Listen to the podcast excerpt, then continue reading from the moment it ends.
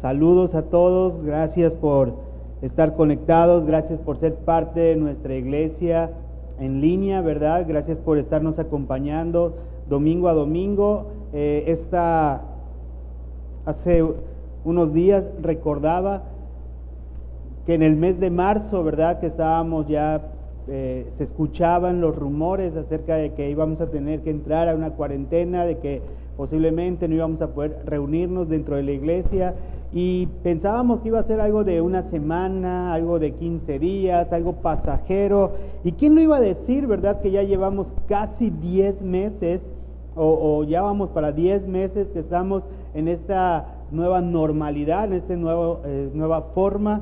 Pero yo creo que dentro de todo yo puedo darle y le tengo que dar gracias a Dios porque eh, hemos visto su respaldo, hemos visto cómo el Señor ha estado con nosotros. Y yo le doy gracias a Dios que tú también eres parte de la iglesia, ahora en línea, de la iglesia en la cual estamos eh, pues enseñando de esta manera, estamos aprendiendo, donde necesitamos equipo, donde necesitamos también gente que preparada para todo esto, pero gracias a Dios que tenemos esta plataforma y podemos estarnos comunicando, donde podemos estar aprendiendo y hemos visto a lo largo de este tiempo eh, pues varias enseñanzas, hemos estado aprendiendo ciertos temas que son de suma importancia. Los lunes tenemos reunión y estamos hablando acerca de la importancia de la oración y la intercesión. Así es que te animo a que tú puedas entrar a nuestras reuniones los días lunes, ¿verdad? Y los miércoles que estamos viendo nuestra clase acerca de cómo tener una vida con menos estrés y con mayor gozo. Así es que gracias le doy a Dios por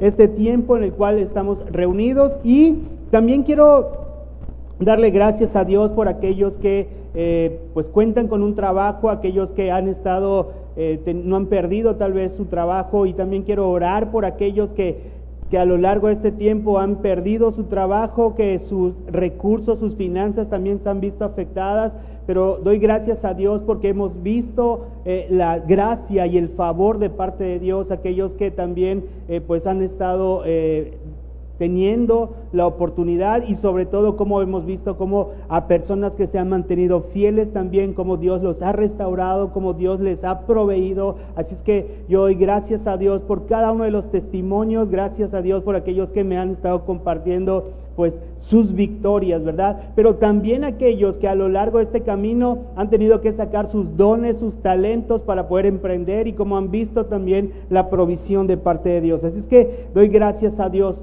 por cada uno de ellos. Y yo quiero comenzar este tema, lo he titulado Guarda tu corazón. Y he titulado este mensaje porque hay una pregunta Mira, hay una pregunta muy común y la pregunta común que casi siempre nosotros realizamos es, ¿cómo estás? Y yo no sé si es una pregunta que está bien realizada, pero yo lo que puedo ver es que hay una respuesta con muy poca honestidad. Y la pregunta cuando siempre nosotros preguntamos, ¿cómo estás? Y digo que la pregunta es con menos honestidad, es porque tú ya sabes la respuesta, ¿verdad? Y analizando un poquito esto, yo creo que la pregunta indicada o la pregunta correcta debería ser, ¿cómo está tu corazón? Yo creo que esa es la pregunta que tenemos que nosotros preguntarnos y, no solo preguntarnos, sino cada vez que nosotros nos acerquemos a alguien, preguntarle, ¿cómo está tu corazón? Y entonces creo que vamos a poder recibir una respuesta de acuerdo al momento que estén experimentando. Te voy a dar algunos ejemplos porque es, es una realidad esto. Si tú te acercas a alguien y le preguntas cómo estás, mira, no va a ser muy honesto. Pero si tú te acercas y le preguntas cómo está tu corazón, te va a responder según el momento que esté experimentando.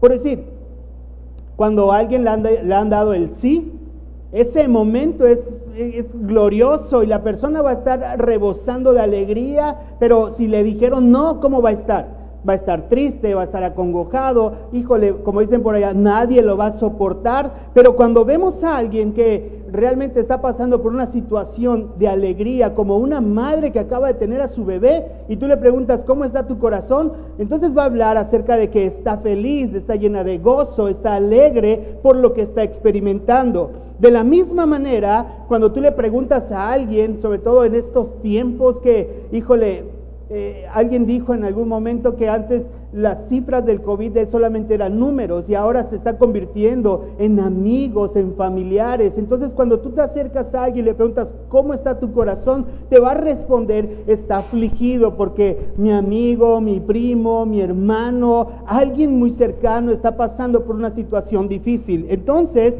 podemos ver que quien ha recibido una mala noticia, su corazón está triste. Y quien ha recibido una buena noticia, pues su corazón está alegre, ¿no? Como alguien que se haya sacado el premio, entonces debe estar lleno de gozo, lleno de alegría. Entonces, ¿qué podemos ver? Presten atención a esto. Hay dos significados de hablar del corazón. El corazón, cuando dice guarda tu corazón, podemos hablar de guardar nuestro corazón acerca de, nuestro órgano, ¿verdad? El órgano de nuestro cuerpo, pero también estamos hablando de guardar nuestro corazón, es de hablar de nuestras emociones. Y allá es donde quiero enfocarme un poquito, porque en muchas ocasiones, no me vas a dejar mentir, en muchas ocasiones experimentamos en la vida tristezas, experimentamos momentos dolorosos y no sabemos cómo enfrentar esa situación. No sabemos cómo eh, sobresalir tal vez de esos momentos y parece que la alegría se escapa de nosotros. Parece que la alegría ya no está en el rostro y no hay nada que hacer para poder animarnos. Entonces, cuando hablamos del, del, corazón, que guardemos nuestro corazón, estamos hablando de guardarlo de nuestras emociones, de guardarlo de los momentos tal vez que podamos pasar, eh, estar afligidos, de momentos en los cuales podamos estar angustiados, en momentos dolorosos, y es donde tú tienes que aprender a guardar tu corazón. Miren, lo que dice el Salmo 42.3. Salmo 42.3 dice, fueron mis lágrimas mi pan de día y de noche, mientras me decían todos los días, ¿dónde está tu Dios? Me acuerdo de estas cosas y derramo mi alma dentro de mí, de cómo yo fui con la multitud y la conduje hasta la casa de Dios. Entonces, entre, entre voces de alegría y de alabanza del pueblo en fiesta ¿Por qué te abates, oh alma mía, y te turbas dentro de mí? Espera en Dios, porque aún he de alabarte, salvación mía y Dios mío. Entonces vemos que en medio de cualquier situación, en medio de momentos de tristeza y de dolor, siempre tenemos que mantenernos firmes con nuestra confianza en Dios. Van a haber momentos difíciles, van a haber momentos desagradables, van a haber momentos de traición, van a haber momentos que no quisiéramos pasar por ellos. Pero ante todo eso tenemos que seguir confiando en Dios. No, dice, ¿por qué te abates, oh alma mía, y te turbas dentro de mí? Espera en Dios. Así es que, ¿por qué será que pasamos por esta situación? La respuesta es muy sencilla. Satanás disfruta vernos tristes. Satanás disfruta verte angustiado. ¿Sabes? El deseo del diablo es robarte tu gozo, robarte tu alegría. Por eso tenemos que tener cuidado y tenemos que aprender a guardar nuestro corazón. Él no tiene esperanza y él sabe que tiene un lugar eterno por la eternidad separado de Dios. Y de la, de la misma manera, él quiere eh, pues no estar solo. Y por eso Él disfruta cuando tú te angustias. Por eso Él disfruta cuando no guardas tu corazón. Por eso Él disfruta cuando vives en estrés, cuando vives en temor, cuando vives en angustia. Y eso es lo que Él quiere, robarte tu paz, robarte tu gozo, robarte la alegría. Y yo te animo en esta noche a que tú puedas entender de que lo que tenemos que hacer es guardar nuestro corazón. Te voy a dar dos textos y, me gustaría que puedas allá en los comentarios ir eh, escribiendo qué es lo que para ti significa o qué tú entiendes por estos. Proverbios 15, 13. Me gustaría que puedas eh, ponerme allá tu opinión acerca de lo que tú piensas o lo que tú entiendes acerca de este versículo. Proverbios 15, 13. El corazón alegre, perdón, el corazón alegre hermosea el rostro mas por el dolor del corazón el espíritu se abate. A ver, si tú puedes allá poner en los comentarios qué es lo que tú entiendes acerca de esto, lo voy a repetir. El corazón alegre hermosea el rostro, mas por el dolor del corazón el espíritu se abate. Proverbios 15:13. Allá tú puedes escribir acerca de lo que para ti significa este versículo.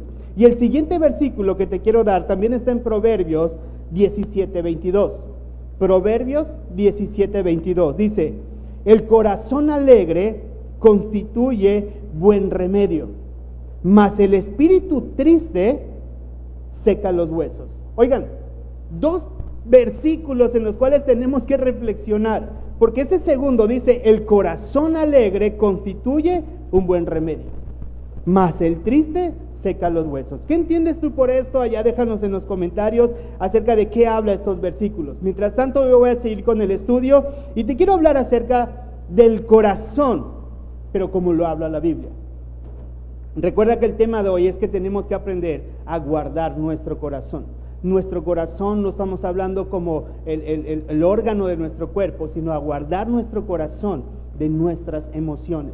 El enemigo quiere que tú estés triste, quiere que tú estés afligido, mas Dios quiere que tú aprendas a guardar tu corazón. Miren lo que dice Primera de Pedro 3, del 3 al 4.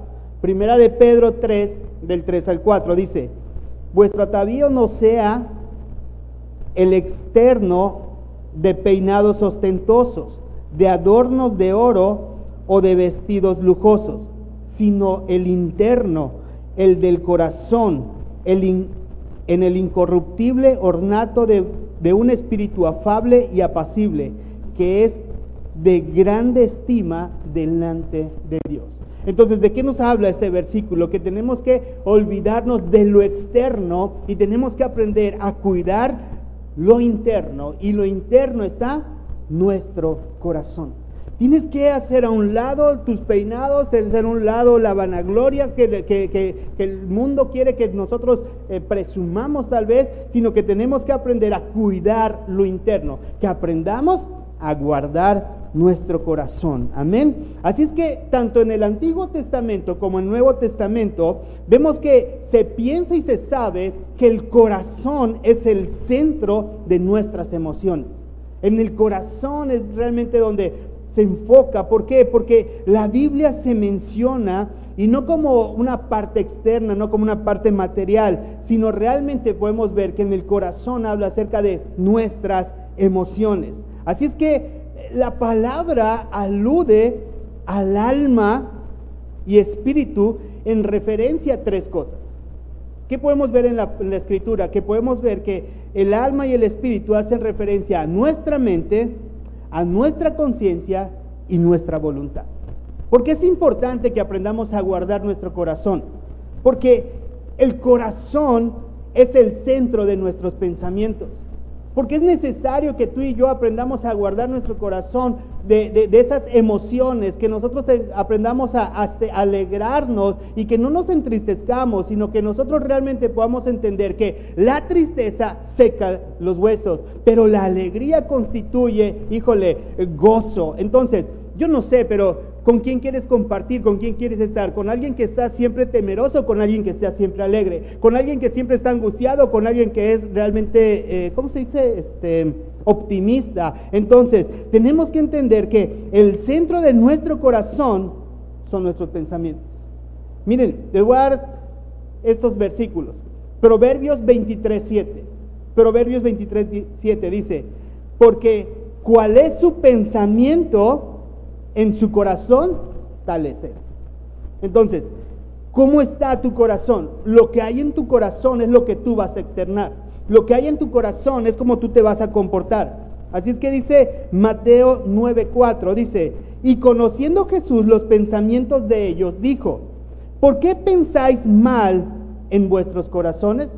O sea, a Jesús no le podemos ocultar nada. Jesús todo lo sabe de nosotros.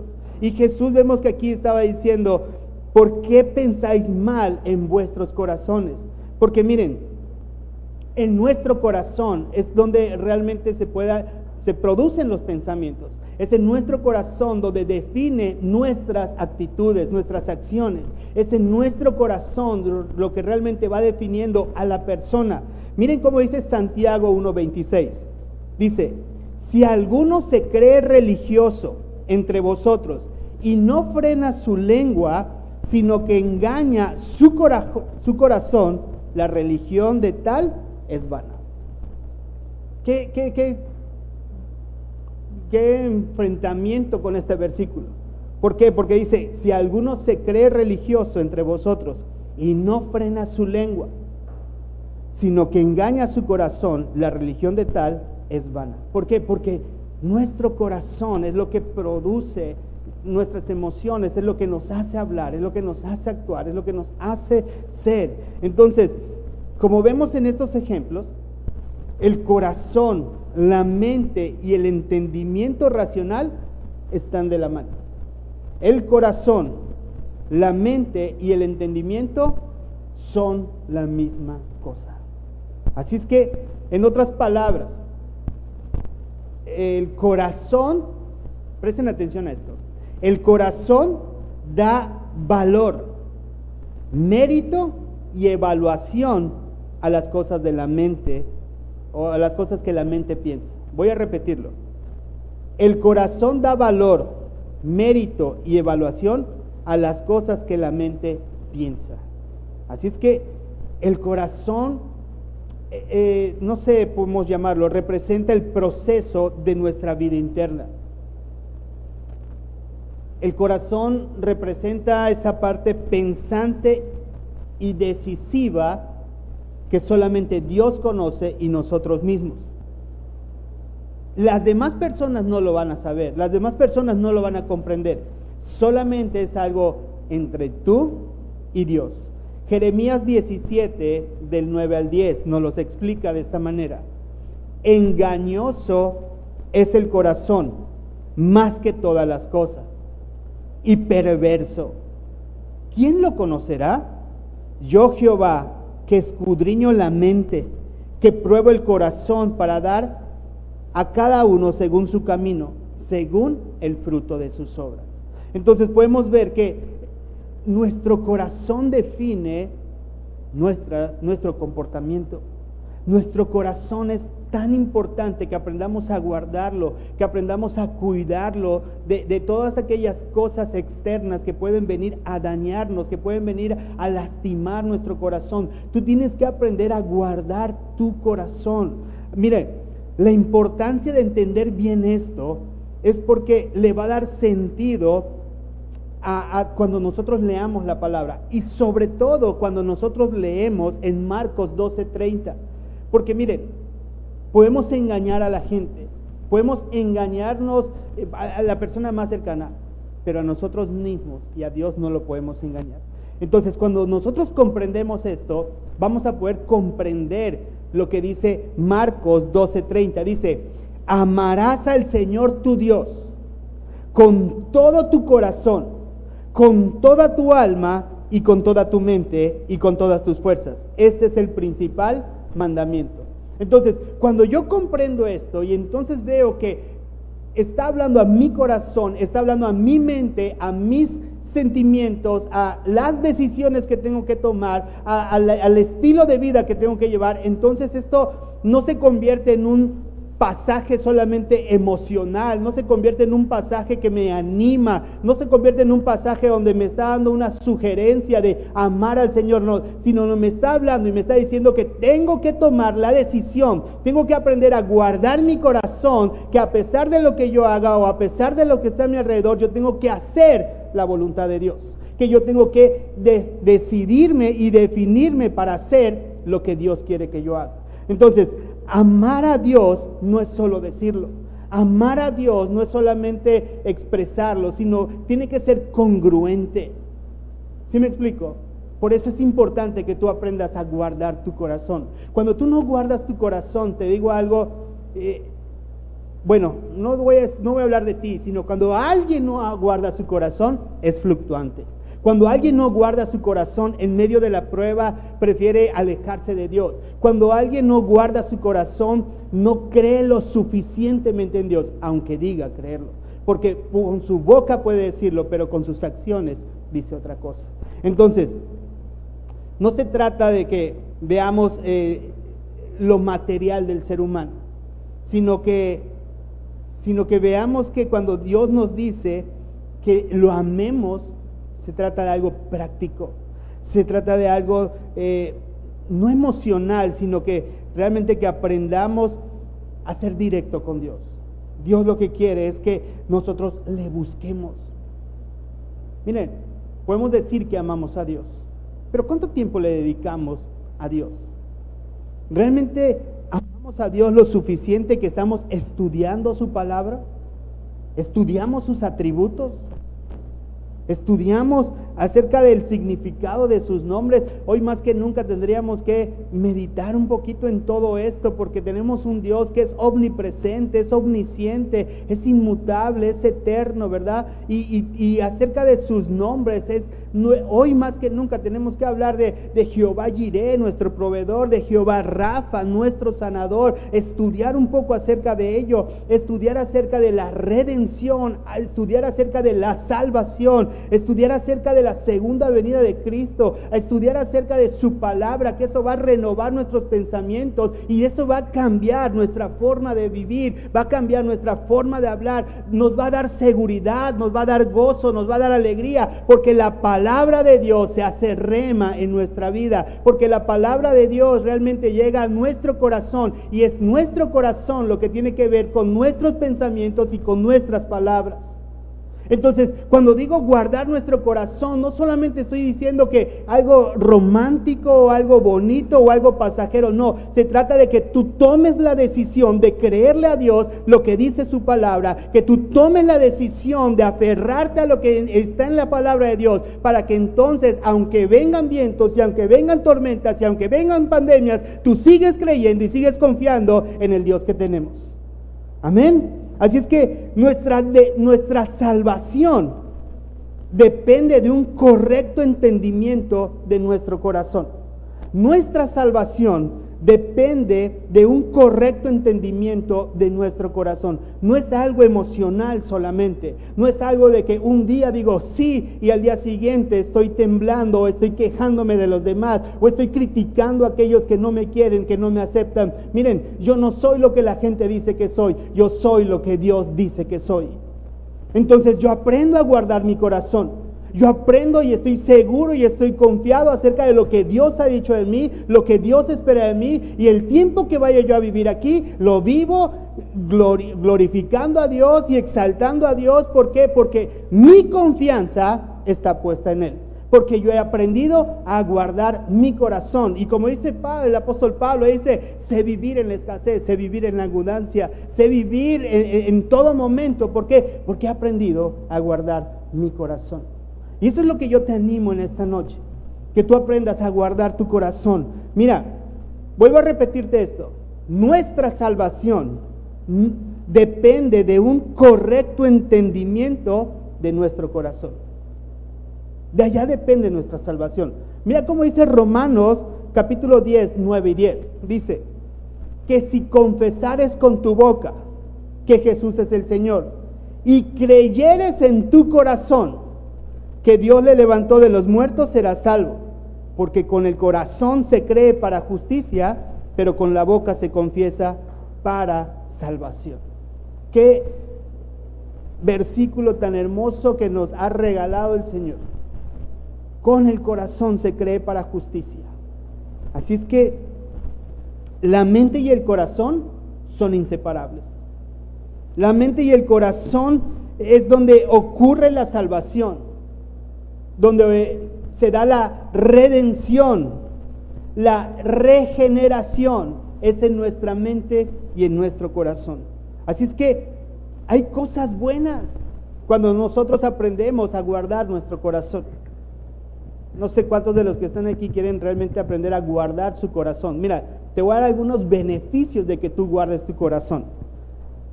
Y, el principal es este, alegra tu rostro hermosea nuestro rostro. Cuando tú guardas tu corazón, mira, híjole, hasta el más feo se ve bonito. Pero porque ha aprendido a guardar su corazón. Porque ha aprendido a que realmente su confianza está puesta en Dios.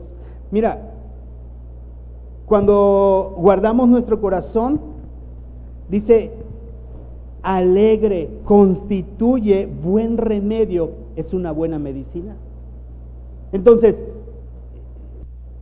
no estoy diciendo que no nos cuidemos, no, no, no, no, no quiero que se tome mal esto, pero dice que es un buen remedio. Entonces, yo creo que cuando alguien confía en el Señor y cuando su confianza está puesta en Él, híjole, a pesar de las adversidades y a pesar de, de cualquier situación, dice que es un buen remedio, es una buena medicina. Punto número tres, cuando tú confías en el Señor y, algo bueno que trae nuestro corazón es que te enseña a vivir en paz, en serenidad y gozo. Así es que, qué importancia es que nosotros guardemos nuestro corazón, que nosotros aprendamos a, guardar nuestro corazón y sobre todo que guardemos en nuestro corazón cosas buenas. Tres cosas que son eh, importantes. Ahora, también hay consecuencias cuando no guardas tu corazón. ¿Sabes? El dolor abate, el dolor te acaba, el, dolor destruye, el, dolor te hace, no sé, amargarte, eh, te provoca tristeza y la tristeza seca los huesos. Entonces, tenemos que aprender a guardar nuestro corazón. Cuando no guardamos nuestro corazón, somos sensibles a los problemas, somos sensibles a, al rencor y no, no nos perdonamos ni perdonamos a los demás. Entonces tenemos que aprender a guardar nuestro corazón porque si no, las preocupaciones y los temores van a venir a, a sobreponerse en nosotros. Entonces tenemos que aprender a guardar nuestro corazón. Guarda tu corazón. Dile al que tienes al lado, hay que guardar nuestro corazón. Porque no queremos vivir en temor, porque no queremos vivir en angustia, queremos vivir con gozo, con alegría, queremos que esto produzca sanidad a nuestra vida, que traiga medicina a nuestra vida. Amén. Dice, por eso dice Proverbios 4:23, y este es un texto muy conocido, sobre toda cosa guardada, guarda tu corazón, porque de él mana la vida. Entonces tenemos que aprender a guardar nuestro corazón, tenemos que aprenderle a decirle al Señor, Señor, aquí está mi corazón, yo quiero vivir para agradarte, yo quiero vivir para honrarte, yo quiero vivir confiado, yo quiero vivir para, para que realmente pueda ser un referente y pueda guiar y conectar a las personas con Jesús. Así es que yo quiero que oremos en esta noche. Y, y que le pidamos a Dios para que ya no vivamos angustiados, que ya no vivamos eh, sin paz o sin gozo.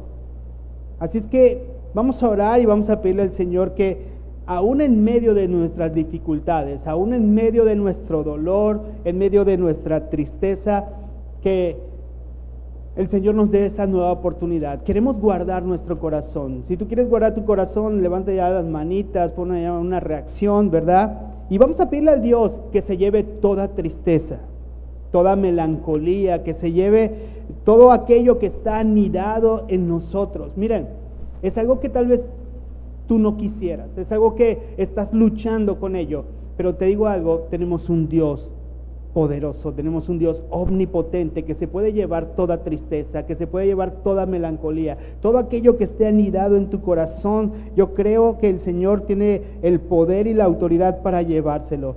Que ya no queremos ser sensibles a los problemas, sino que al contrario, queremos que nuestra vida sea un referente, que haya gozo, que nuestro rostro se hermosee. Así es que vamos a orar, vamos a, a si tú puedes allá donde estás, este, ponerte aparte o si tú puedes ponerte de pie donde tú te encuentres y cerrar tus ojos. Mira, hazlo con la reverencia que esto realmente requiere, porque mira, el deseo de mi corazón es que tú seas sano, que tú seas restaurado, que tú entiendas que tenemos que guardar nuestro corazón. Así es que vamos a orar y vamos a pedirle que su gracia nos restaure, que su gracia eh, se lleve y, y, que cambie nuestra historia, ¿verdad? Que ya no vivamos del recuerdo, que ya no seamos esclavos de ese pasado, sino que realmente el Señor cambie esos momentos dolorosos y que el Señor empiece a poner en nosotros eh, un, nuevo destino. Queremos que las cosas cambien. Vamos a orar. Padre, en el nombre de Cristo Jesús, yo te doy gracias en esta noche por este tiempo.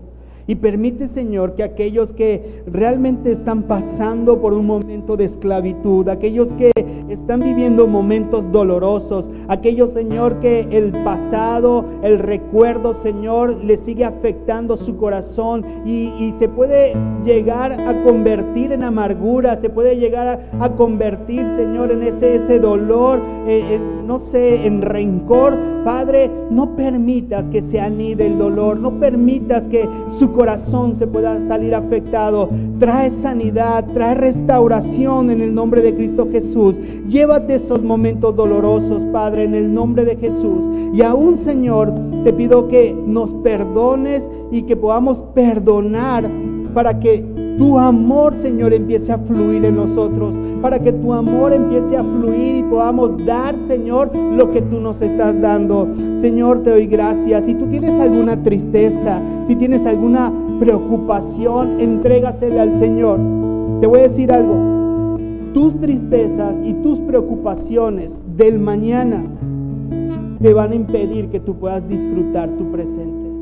Así es que el mañana es incierto. No te angusties por el mañana. Vive tu día de hoy. Recuerda que el mañana aún no ha llegado. Y por lo tanto, el mañana solamente existe en nuestra imaginación. No te angusties por, por el mañana. Tú guarda tu corazón. Y estoy seguro y estoy convencido que en la medida que tú leas su palabra, en la medida que tú ores, en la medida que tú te acerques más a Dios, vivirás confiado, vivirás seguro, porque esa es la única manera en la cual vamos a poder guardar nuestro corazón.